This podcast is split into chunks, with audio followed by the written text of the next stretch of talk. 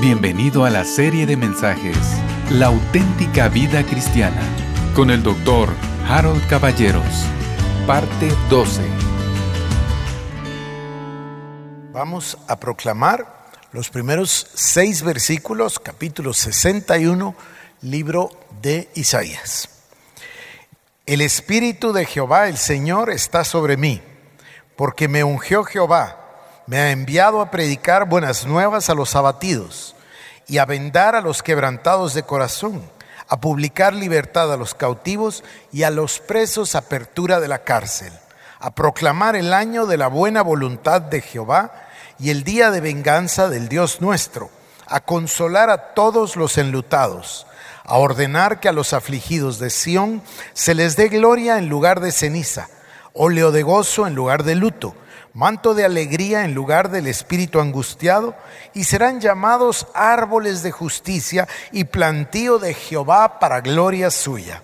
Reedificarán las ruinas antiguas y levantarán los asolamientos primeros y restaurarán las ciudades arruinadas, los escombros de muchas generaciones y extranjeros apacentarán vuestras ovejas, y los extraños serán vuestros labradores y vuestros viñadores, y vosotros seréis llamados sacerdotes de Jehová, ministros de nuestro Dios seréis llamados, comeréis las riquezas de las naciones, y con su gloria seréis sublimes. Amén. Nos hemos propuesto el poder describir, si lo puedo llamar de esa manera, un panorama de la escritura, un panorama de la palabra de Dios, pero sobre todo con atención al plan de salvación, al plan de Dios, lo que llamamos el plan de las edades y lo que llamamos también, o lo que llama más bien, perdón, el libro de Hechos de los Apóstoles, en el capítulo 3, 19, 20 y 21, la restauración de todas las cosas. Hemos dicho varias veces que hay varias formas, diversas maneras de acercarse al tema y de demostrar la unidad del mensaje bíblico.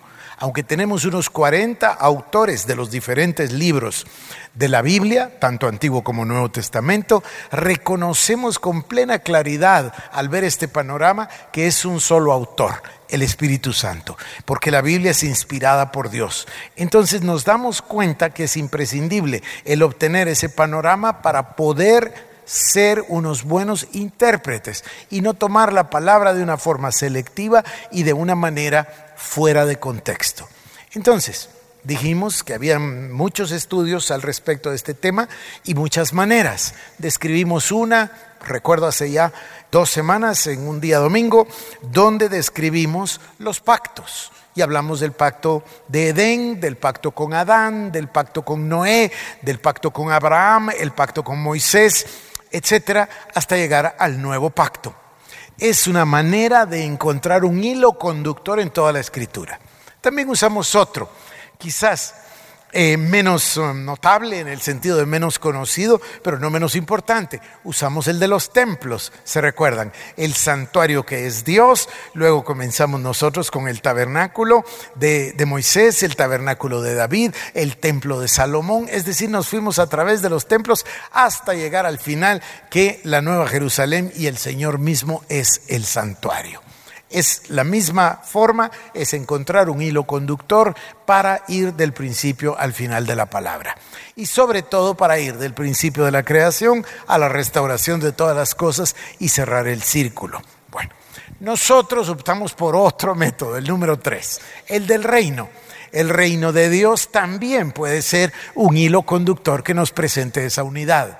Y de esa forma nosotros tomamos las dos, los dos grandes pactos, el Antiguo Testamento y el Nuevo Testamento, que es equivalente a la palabra pacto que testamento, tomamos los dos, las dos grandes divisiones de la Biblia y las subdividimos en ocho partes, recuerdan.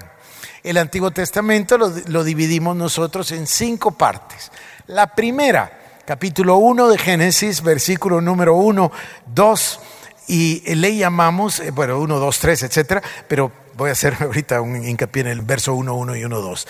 En esto lo llamamos el diseño original, el reino original, la manifestación original del reino, la presentación del reino. El nombre es irrelevante. Lo que quiere decir es que este es el diseño original de Dios para el reino de Dios. Bueno, Este, más tarde, nosotros lo subdividimos en dos, dándonos cuenta que hay un gran cisma, un inmenso intervalo entre el versículo número uno y el versículo número dos del libro de Génesis, capítulo uno. En el principio Dios creó los cielos y la tierra, dice el versículo número uno. Pero el número dos dice, y la tierra estaba desordenada y vacía y las tinieblas, etcétera. Entonces nosotros enfatizamos que Dios no creó la tierra desordenada y vacía, que ahí tenía que pasar algo. Lo descubrimos en el libro de Isaías, cuando el Señor dice, yo soy el que hice la tierra y la compuse, recuerdan perfectamente, me imagino, espero. Entonces, hablamos nosotros de ese intervalo y ahí nos, um, dimos cuenta de que había habido una creación, una creación distinta, una creación de un paraíso que más que natural era mineral. Y ahí había una creación de seres angelicales. Dentro de ellos sobresalía un querubín, el querubín protector el que se corrompió, el que pecó.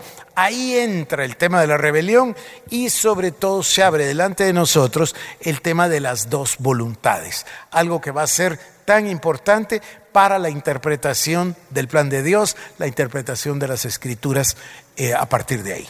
Bueno. Hablamos dos, tres veces, recuerdo, eh, con cierto detalle del tema del intervalo, del tema del querubín, es decir, al final del tema del diablo. Ahí comprendimos entonces que había entrado el mal, el mal que se manifiesta cuando la serpiente habla a Eva porque eso es lo que queríamos, recuerdan ustedes.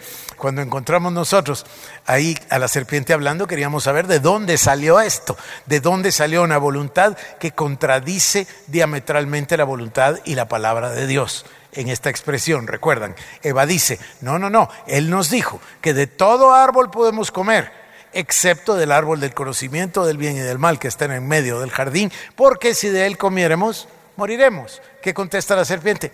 No morirán y ahí era nuestra duda, ahí nuestra inquietud.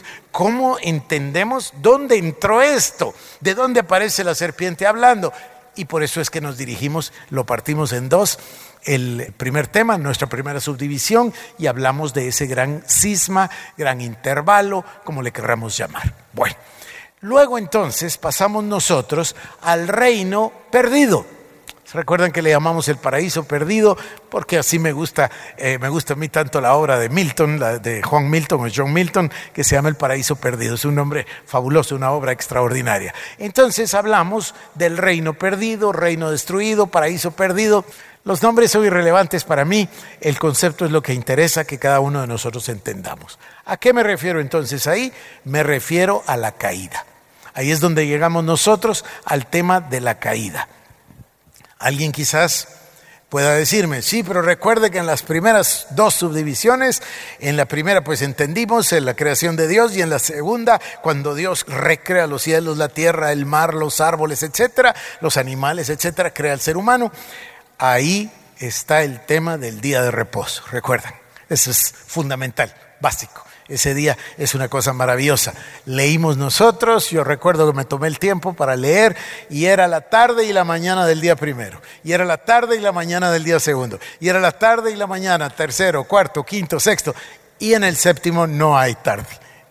Entonces, aparentemente, y así dice las lecturas de los sabios judíos, de los rabinos, entonces Adán entró en un periodo donde hubo una tarde y una mañana en el día sexto y después siguió de largo había día, ya no hubo tarde otra vez, ya no hubo oscuridad. Bueno, este tema del día de reposo es un tema importantísimo. Espero yo que este fin de semana pasado ustedes ya hayan tenido oportunidad para practicarlo en debida manera, si es que eso puso Dios en sus corazones. Luego pasamos entonces al reino perdido, la caída, Inmediatamente vemos a Dios, pero de inmediato, con su misericordia y compasión, capítulo 3, versículo número 15, inmediatamente Dios da la esperanza. Dice, yo pondré enemistad entre la simiente de la mujer y la simiente de la serpiente. Y la simiente de la mujer le aplastará la cabeza, y tu simiente a la serpiente le herirá el calcañar. Inmediatamente viene la promesa del Redentor, la promesa de salvación.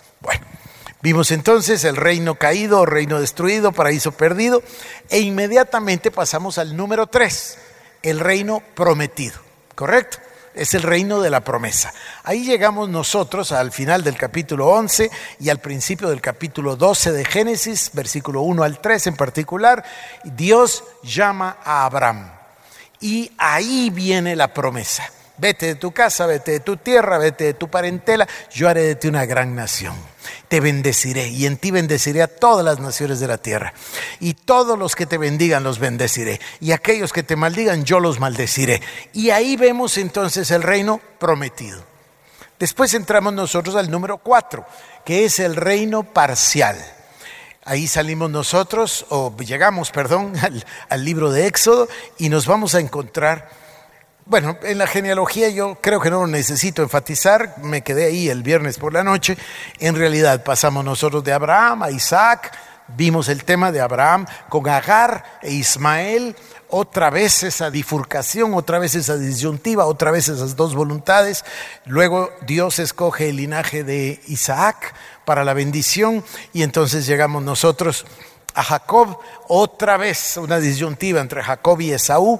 Dios hizo la escogencia incluso desde el vientre de su madre de ambos y Dios escogió a Jacob y posteriormente se llama Israel y después llegamos hasta José. Y cuando llegamos a José y sus hermanos, llegamos a Egipto y ahí Dios pone a su pueblo y lo guarda de la hambruna. Pero no solo lo guarda de la hambruna, ya vamos comprendiendo a estas alturas que todo lo que Dios hace lo hace con un propósito. Entonces el pueblo va a ir a Egipto. Es cierto, se va a salvar de la hambruna, pero Dios está cumpliendo su palabra a la par de que cumple dos cosas. Número uno, cumple sus promesas o su pacto. Pero número dos, también cumple lo que ya entendimos es regla en el reino. Dios, la obediencia y la consecuencia. La consecuencia de la obediencia es bendición. La consecuencia de la desobediencia es maldición. Entonces, dentro del plan de Dios, dentro del propósito divino, va cumpliendo sus promesas, pero también va cumpliendo el designio de su voluntad y a veces el pueblo. Entonces falla, nosotros ya hablamos del pueblo de Israel, ya lo leímos varias veces, y como consecuencia de ello va a la cautividad, en este caso va a la esclavitud, en otros casos va al exilio, ya lo vimos más de una vez. Bueno, entonces el pueblo llega a Egipto y en Egipto el pueblo se multiplica. Entonces cuando el pueblo crece, el faraón piensa, bueno, no sea que estos se unan con algunos que estén peleando contra nosotros y nos puedan hacer daño. Y los coloca bajo esclavitud y además decide que mueran todos los niños varones para que no siga propagándose. Recuerdan de que llamó a las parteras, les pidió a las parteras que dispusieran de los niños, pero las parteras tuvieron temor de Jehová, entonces no lo hicieron, entonces él dispone que hay que matar a todos los niños. Hasta ahí nos quedamos nosotros y estamos en la entrada del reino parcial y hoy vamos a pasar muy rápidamente del reino parcial al reino profetizado, porque tenemos gran prisa para llegar nosotros al Nuevo Testamento. Y en el Nuevo Testamento vamos a ver la división en tres partes. La primera es el reino manifiesto, es decir, Jesús en persona. Dios que vino a la tierra. Y en el Evangelio según San Marcos abre él mismo este telón diciendo, el tiempo se ha cumplido, el reino de los cielos se ha acercado a vosotros. Entonces ahí tenemos el reino manifiesto. Luego pasamos a una división que le llamamos el reino proclamado, proclamado o predicado, cualquiera de las dos palabras, anunciado, también es sinónimo. ¿A qué me refiero? Me refiero al anuncio, la proclamación del Evangelio por parte del Señor Jesucristo. Pero no solo del Señor Jesucristo, sino que ahí avanzamos incluso al libro de Hechos de los Apóstoles y las cartas, porque encontramos a su iglesia bajo la unción del Espíritu Santo anunciando el Evangelio. Y ahí nos encontramos, por supuesto, a sus discípulos y sobresale la figura del apóstol Pablo. Y luego encontramos las cartas, la organización de la iglesia. Esto le llamamos entonces el reino anunciado, el reino proclamado. Lo vemos en acción en la tierra. Y por último nos queda la última subdivisión, que es el reino pleno, el reino resplandeciente, el reino eh, milenial, no milenial, perdón, eterno, el reino manifiesto plenamente. Y esa va a ser nuestra última subdivisión. Pero yo tengo el deseo mañana y el día jueves de dedicarme de forma particular a lo que más nos interesa, al pináculo del Nuevo Testamento, que es la cruz del Calvario. Y aunque nos parezca en un momento un punto difícil, duro, humillante, en realidad vamos a comprender que en la mentalidad de Dios el sacrificio y el autosacrificio es el mayor principio, es el principio dominante. Y entonces Jesucristo viene a la tierra con el objetivo de ir a esa cruz. Y ahí en esa cruz va a ser el lugar de la victoria y va a ser el lugar también no solo de vencer al enemigo, sino de eliminar el pecado y el reino. Y aunque nos parezca una expresión muy fuerte, e, esta es una expresión de un autor de apellido Hewell que vivió por allá por 1930, quizás murió por 1960 eh, en Estados Unidos que es el autor de la frase, Él reina desde el madero. Y en realidad, Él no es el inventor de la frase. Esta es una cosa extraordinaria que vimos en una actividad que tuvimos hace un número de meses. En realidad, la vulgata usaba en el Salmo la expresión Él reina desde el madero, desde la cruz. Pero en la traducción se perdió esa parte y tenemos a los padres de la iglesia, en especial a, Justino Mártir, recalcando que se había borrado esa expresión. Y a nosotros nos llega la Biblia y dice, Él reina. Y por supuesto nosotros estamos de acuerdo, Él reina, qué maravilla. Sí, pero el original decía, Él reina desde el madero. Entonces, estaría muy mal que yo termine mi panorama del reino sin poner el máximo momento, donde el rey reina, el rey Jesucristo, el Señor de señores, y reina a partir de ese lugar. Pero bueno, hoy antes de pasar a Éxodo, voy a ir a Éxodo capítulo 2, pero antes de ir a la palabra, a leer el libro de Éxodo, les quiero recordar el principio que también tratamos y que es vital no olvidar. Encontramos con que el nombre que se da a esta corrupción, a este enaltecimiento, a esta rebelión, a este pecado que tuvo el querubín protector y que se lo convirtió en el diablo y Satanás, la serpiente antigua, como le llama la Biblia, es el orgullo. Entonces, entendimos y contrapusimos, ustedes recordarán, que Cristo es la humildad descendida del cielo. Entonces entendimos ese principio de la humildad versus el orgullo. Y quiero llamarles la atención y para los que quieran apuntar, pueden apuntar los pasajes. Me parece una cosa extraordinaria que Cristo, que Jesucristo en los evangelios se dé a la tarea de mencionar el principio tres veces. El que se humilla es exaltado y el que se exalta es humillado. Tres veces. Lo encontramos en Mateo 23.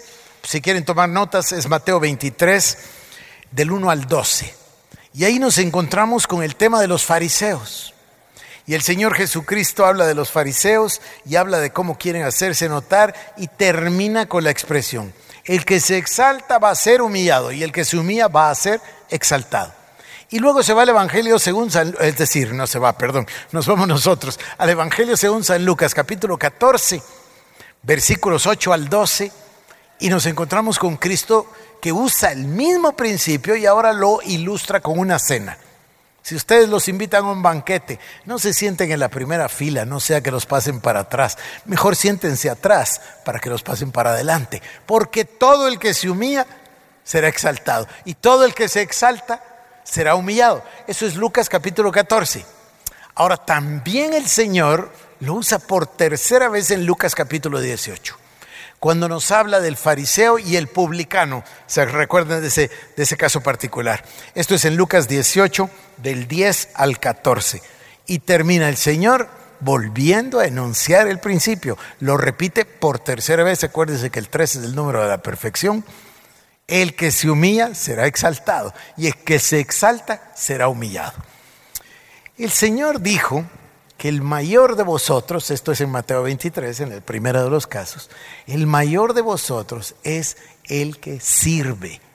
Allí te entendemos nosotros quizás en una mínima expresión el tema del sacrificio y el autosacrificio. Porque el Señor dice que vino para servir, no para ser servido. Que el que se exalta va a ser humillado, pero el que se humilla va a ser exaltado. Y Él vino para humillarse. Y luego nosotros leímos el pasaje que el Señor no se aferró a ser hecho igual a Dios, sino que tomó forma de hombre. Y no forma de hombre, sino forma de siervo. Y se humilló, pero no se humilló solo hasta la muerte, sino muerte de cruz. Por lo cual fue exaltado hasta lo sumo. Estos principios, queridos hermanos, me parece bien a mí repetirlos de manera que no olvidemos las, las enseñanzas que vamos decantando de nuestro estudio. Y ahora sí, llegamos a Éxodo capítulo número 2 y yo quiero acá, de la mejor manera, ilustrar dos cosas. Quiero ilustrar ese reino parcial, es decir, el camino que vamos a tomar de aquí en adelante. Ya el otro día les di las cuatro subdivisiones también de cómo llegamos de Éxodo a números y de números hasta el final de Levítico. Esto ya, ya, lo, ya lo hablamos. Pero quiero tomar la vida de Moisés y la vida de Israel para mostrar la manifestación de ese reino de Dios la presencia de Dios, especialmente en el desierto, pero también quiero paralelamente ilustrar lo que pasó en la vida de Moisés. Yo tengo un gran interés personal en esto llevo semanas pensando, meditando, estudiando y escudriñando qué pasó con Moisés durante 40 años en Madián. Entonces he buscado entender, porque para nosotros pues entendemos, ¿no? Nace Moisés, este es capítulo número 2, versículo 1, 2, 3 de Éxodo, y luego pasan 40 años. Pero a los 40 años entonces él se manifiesta y sale y va a buscar a sus hermanos, los judíos, se encuentra con que están oprimiendo a uno y lo mata, recuerdan ustedes, a un egipcio, entonces ahí inician los segundos 40 años. El faraón busca matarle, entonces él huye a Madián y hay 40 años en Madián. Al final de los 40 años vamos a encontrar la zarza ardiendo. Y entonces el Señor lo llama para ir a libertar a, a su pueblo, a Israel, libertarlo de Egipto. Él lo sabía desde el principio, yo se los voy a demostrar hoy, pero para mí es intrigante esto. Me parece extraordinario, me parece maravilloso y todos los días extraigo otra pepita de oro de estarle buscando y meditando en este pasaje de qué pasó con Moisés durante esos 40 años y obviamente, este es un principio, en la economía divina no hay desperdicio. Todo lo que Dios hace tiene un propósito, tiene un objetivo, tiene una finalidad, es perfecto. Entonces, por eso se dice, en la economía divina no hay desperdicio. Entonces, los 40 años no fueron desperdiciados, tienen que tener un propósito y además lo debemos encontrar en la palabra. Así que con esas instrucciones vamos al capítulo 2 de Éxodo y dice, un varón de la familia de Leví fue y tomó por mujer a una hija de Leví, lo que, la que concibió y dio a luz un hijo, y viendo que era hermoso, le tuvo escondido tres meses. No necesito repetir, es por el edicto del faraón que había que matar a los niños, entonces ella escondió a su hijo. Pero no pudiendo ocultarle más tiempo, tomó una arquía de juncos y la calafateó con asfalto y brea. Yo no sé si ustedes recuerdan que en un estudio anterior vimos nosotros que la brea es tipo de salvación y cómo usó la brea el Señor tres veces, ¿verdad? La brea se usó acá, en esta arca, si la quieren llamar, y también se usó en el arca de Noé y también se usó en el arca del pacto y la brea es tipo de la salvación es tipo del perdón, es tipo de expiación. Eso es una maravilla la, la palabra de Dios. Y colocó en ella al niño y lo puso en un carrizal a la orilla del río. No tenemos tiempo para leerlo todo, pero ustedes saben que se acercó al río la hija del faraón, vio la arquía, dijo que es, la abrió, vio un niño llorando y dijo, este debe ser un niño de los hebreos. Entonces una doncella de ella le dijo, ¿y qué quieres? Que busque una nodriza hebrea para que lo críe. Sí, búscala. Y encontró justo a la mamá de Moisés. Entonces la mamá lo toma y eh, lo cría. Cuando llegaron los días, lo lleva, dice, cuando el niño creció, en el verso 10, esta es una expresión que todavía necesita mucha más profundidad de nuestra parte. Cuando el niño creció, ella lo trajo a la hija de Faraón, la cual lo prohijó y le puso por nombre Moisés diciendo, porque de las aguas lo saqué. Esto de creció tiene para nosotros una importancia muy grande. ¿Por qué? No sabemos cuánto tiempo es lo que va ahí, pero sí nos da la clave la palabra de Dios que es tiempo suficiente para que Moisés conociera su identidad, supiera que era judío y además supiera que tenía un llamado. Esto es algo bien interesante.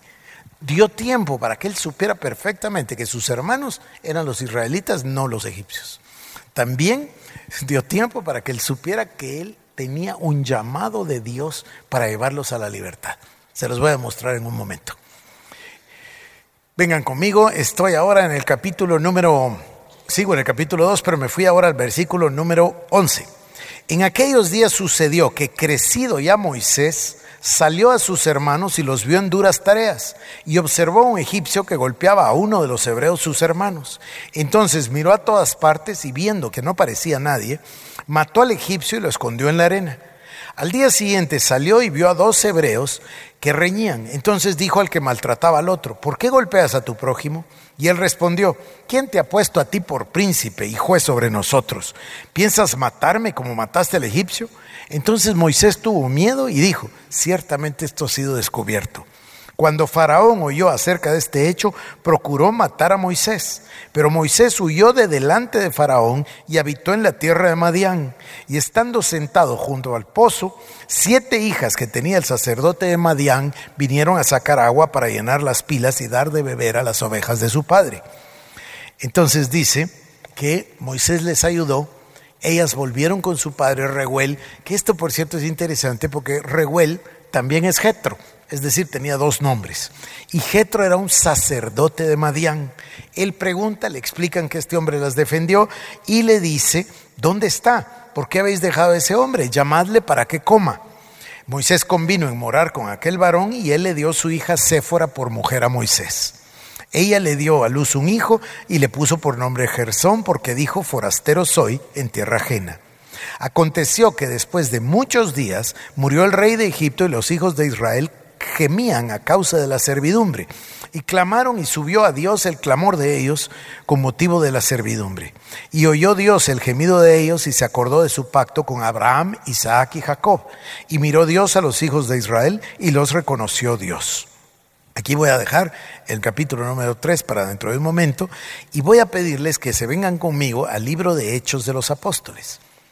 La narración que nosotros leeremos en este momento, en Hechos capítulo número 6, nos la va a dar el Señor en los labios de este mártir extraordinario, maravilloso, que se llama Esteban y que va en una cápsula a darnos esta parte del panorama nos va a hablar del reino manifiesto parcial, pero también nos va a hablar del reino profetizado. Vengan conmigo, esto es algo verdaderamente extraordinario y tengan en mente que estamos haciendo dos cosas. Estamos hablando de las subdivisiones y estamos hablando ahora de Moisés, de ambas cosas. Capítulo 6 del libro de Hechos de los Apóstoles. En aquellos días, como creciera el número de los discípulos, hubo murmuración de los griegos contra los hebreos de que las viudas de aquellos serán desatendidas en la distribución diaria. Entonces los doce convocaron a la multitud de los discípulos y dijeron, no es justo que nosotros dejemos la palabra de Dios para servir a las mesas. Buscad pues, hermanos, de entre vosotros a siete varones de buen testimonio, llenos del Espíritu Santo y de sabiduría, a quienes encarguemos este trabajo. Y nosotros persistiremos en la oración y en el ministerio de la palabra. Agradó la propuesta a toda la multitud y eligieron a Esteban, varón lleno de fe y del Espíritu Santo. Fíjense el énfasis que hace. Eligieron a Esteban, varón lleno de fe y del Espíritu Santo. Y luego continúa a Felipe, a Prócoro, a Nicanor, a Timón, a Pármenas y a Nicolás, prosélito de Antioquía a los cuales presentaron ante los apóstoles quienes orando les impusieron las manos, y crecía la palabra del Señor y el número de discípulos se multiplicaba grandemente en Jerusalén. También muchos de los sacerdotes obedecían a la fe. Ahora verso 8. Y Esteban, lleno de gracia y de poder, hacía grandes prodigios y señales entre el pueblo. Entonces se levantaron unos de la sinagoga llamada de los libertos y de los de Sirene de Alejandría, de Cilicia y de Asia disputando con Esteban. Pero no podían resistir a la sabiduría y al espíritu con que hablaba, Entonces sobornaron, escuchen esto, sobornaron a unos para que dijesen que le habían oído hablar palabras blasfemas contra Moisés y contra Dios. Y soliviantaron al pueblo y a los ancianos y a los escribas y arremetiendo lo arrebataron y lo trajeron al concilio. Y pusieron testigos falsos que decían, este hombre no cesa de hablar palabras blasfemas contra este lugar santo y contra la ley. El día de ayer usábamos nosotros el caso del rey Josías y el pasaje de Segunda de Reyes, capítulo 22 y 23, para ilustrar de la manera tan vívida, aunque es tan dura, cómo el pecado había avanzado tanto, había degenerado tanto, que la casa del Señor era ahora el lugar donde estaba la imagen de Acera, el dios Milcom, los dioses de Amón. Es decir, nos impresiona a qué lugar descendieron cuando abandonaron la palabra. ¿Recuerdan eso? Bueno, igual acá, se dan cuenta ustedes que la maldad de estos eh, hombres les hace olvidar que en las tablas de la ley está que no darás falso testimonio. Pero ellos sobornan, contratan mentirosos. Sobornar quiere decir eso, ¿no? Pagarle a alguien para que haga lo que yo quiero. Lo contrataron, le pagaron, lo sobornaron para que dieran falso testimonio, para que pudieran llevar al concilio a Esteban. ¿Y por qué? Porque odiaban, esto es el espíritu del diablo, odiaban ver la manifestación del reino de Dios a través de la vida de Esteban. Bueno. Vamos a llegar al versículo número 14. Dice, bueno, en el 13 eh, tomaron testigos falsos que decían, este hombre no cesa de hablar palabras blasfemas contra este lugar santo y contra la ley. miren, ¿quiénes son los que estaban violando la ley? ¿Quiénes son los que estaban haciéndolo? Ellos. Pues le hemos oído decir que este Jesús de Nazaret destruirá este lugar y cambiará las costumbres que nos dio Moisés. Entonces todos los que estaban sentados en el concilio al fijar los ojos en él, vieron su rostro como el rostro de un ángel.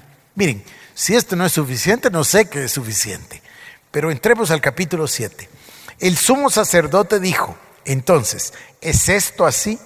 Y le dijo, varones hermanos y padres, oíd, el Dios de gloria apareció a nuestro padre Abraham. Escuchen esto entonces. El sumo sacerdote dijo, ¿es esto así? Y él dijo, varones hermanos y padres, Oíd, el Dios de la gloria apareció a nuestro padre Abraham estando en Mesopotamia antes que morase en Harán. Esto no nos lo había explicado la Biblia. Ustedes recordarán que leímos en el capítulo número 11, en los últimos tres versículos del libro de Génesis, que Taré se llevó a Abraham y se llevó a, Sarai y se llevó también a su nieto Lot, ¿recuerdan eso? Y se fueron para Harán. Y luego dice, en el capítulo 12, versículo 1, pero Dios le había hablado a Abraham. Bueno, ahora nos está ratificando que Dios le había hablado desde antes a Abraham, porque dice, el Dios de gloria apareció a nuestro padre Abraham estando en Mesopotamia antes de que morase en Harán. Y le dijo, sal de la tierra de tu parentela y vete a la tierra que yo te mostraré. Eso lo leímos en el capítulo 12.1. Entonces salió de la tierra de los caldeos y habitó en Harán. Y de ahí, muerto su padre, Dios le trasladó a esta tierra en la cual vosotros habitáis ahora. Y no le dio herencia en ella, ni aún para sentar un pie, pero le prometió que se la daría en posesión a su descendencia después de él, cuando él aún no tenía hijo.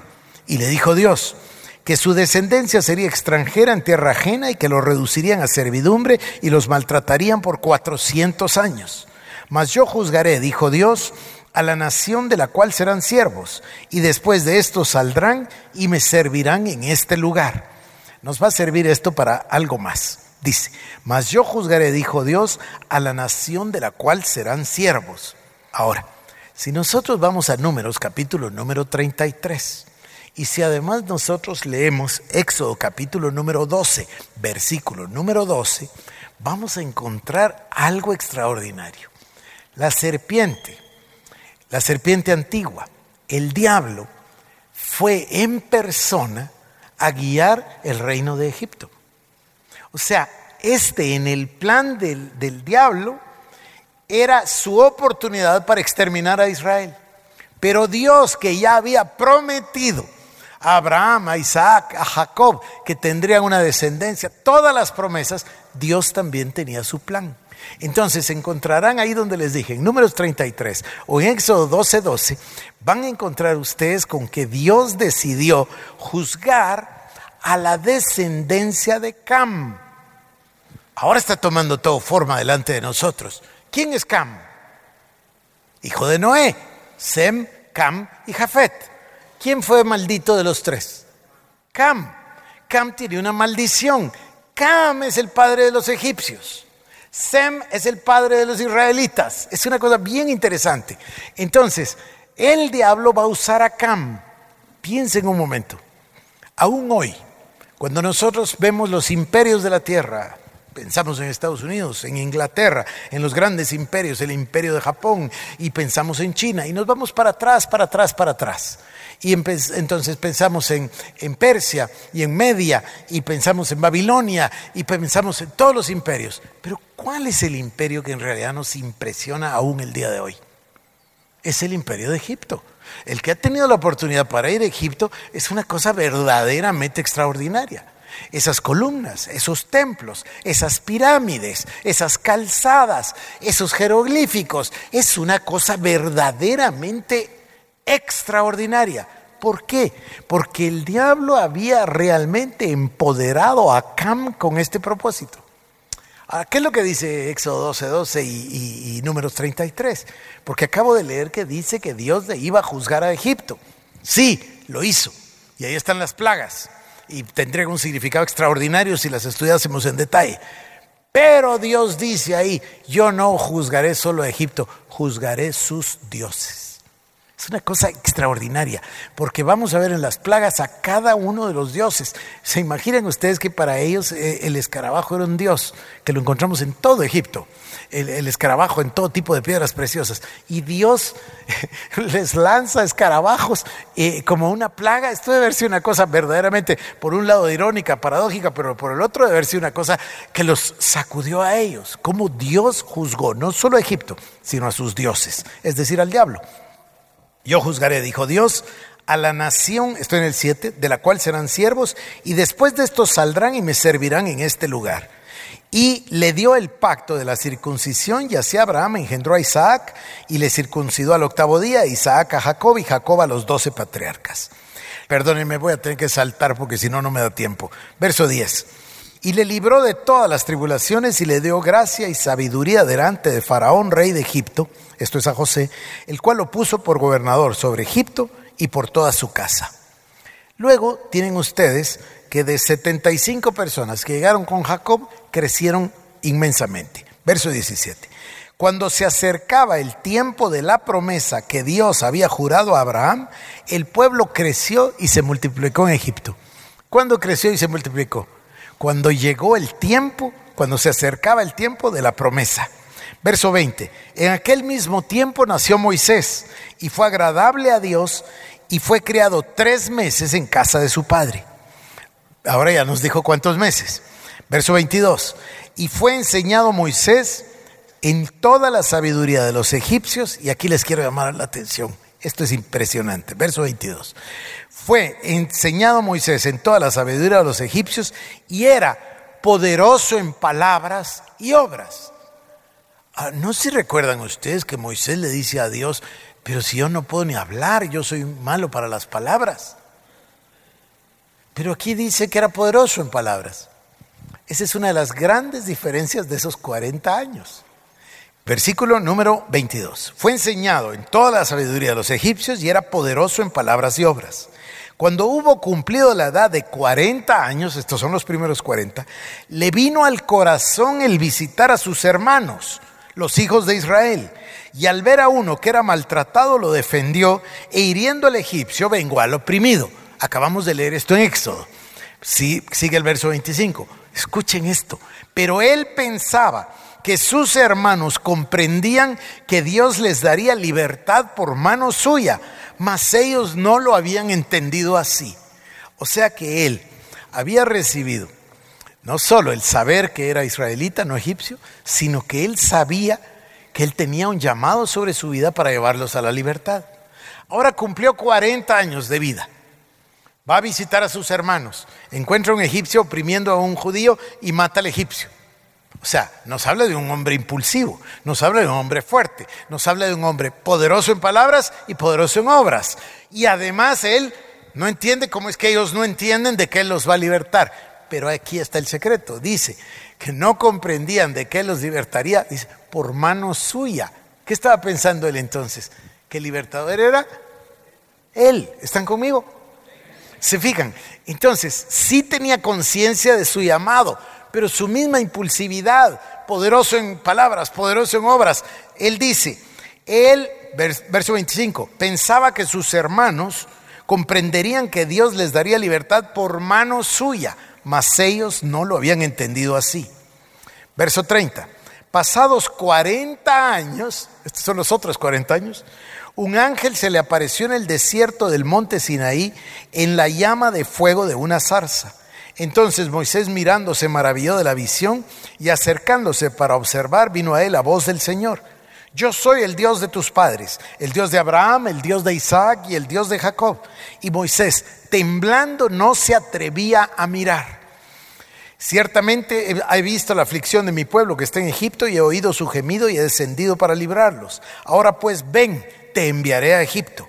A este Moisés, a quien habían rechazado diciendo, ¿quién te ha puesto por gobernante y juez?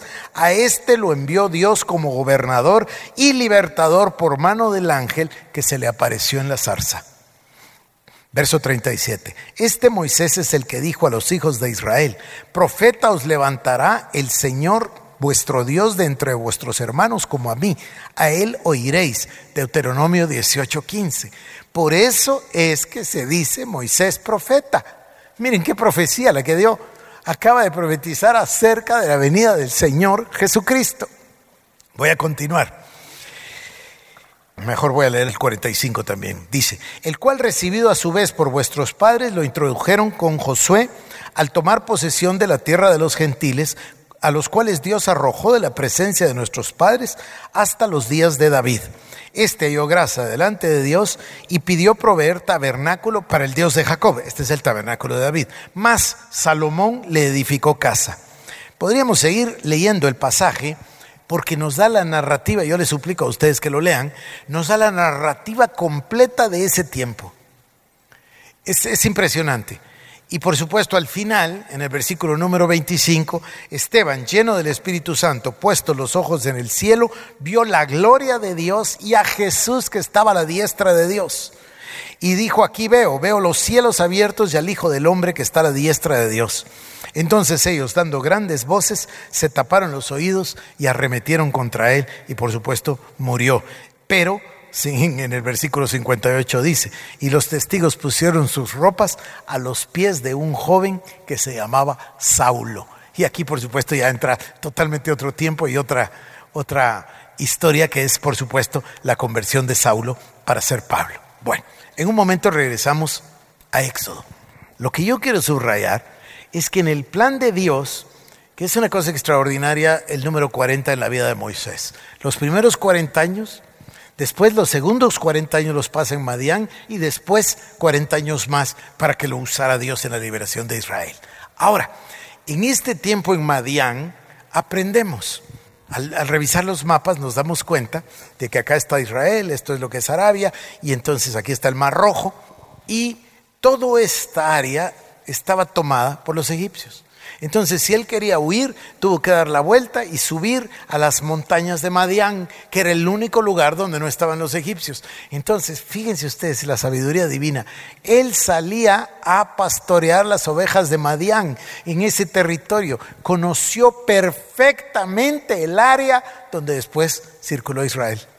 Los 40 años fueron usados para que le diera un conocimiento topográfico de toda el área para que supiera perfectamente por dónde llevar 40 años después al pueblo de Israel.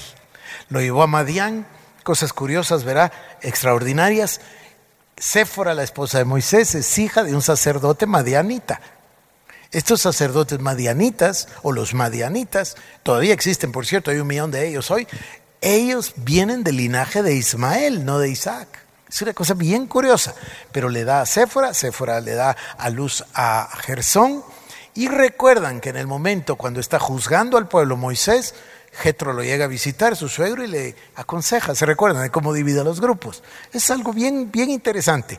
Entonces, eh, regresamos a Éxodo. El pueblo de Israel sale, cruza el Mar Rojo, ¿y qué es lo que nosotros tenemos? Tenemos la presencia de Dios acompañándoles. Quizás el maná no es significativo en sí mismo, a pesar de ser un alimento diario, sino que lo impresionante es el cuidado diario de Dios y la dosis doble el día antes del día de reposo, para que pudieran guardar el día de reposo.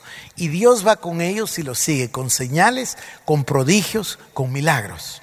Y ahí Dios, en el monte Sinaí, les entrega las tablas de la ley. Luego Dios los llama para construir, o lo llama a él, pero al pueblo también, para construir el tabernáculo, para que more su presencia. Y el tabernáculo de Moisés vuelta otra vez a ser tipo de Cristo. Ya lo vamos a ver nosotros, especialmente en esa cubierta que es el asiento de misericordia. Y luego llegamos nosotros a que el tabernáculo de Moisés es contemporáneo por un tiempo con el tabernáculo de David. David le quiere construir casa al Señor, el Señor dice que no, pero Salomón construye la casa. Y luego llegamos también al pasaje de Segunda de Reyes 22 y 23 de ayer, donde a nosotros no nos da la cabeza para comprender cómo el rey Salomón se desvió tanto hacia la idolatría que dejó entrar los ídolos en la misma casa de Jehová. Ese es otro tema interesantísimo que vamos a tratar, así que vamos a continuar el día de mañana. Escuchaste un mensaje de la serie La auténtica vida cristiana. Si quieres saber más de Ministerios El Shaddai u ofrendar, visita iglesiaelshaddai.org.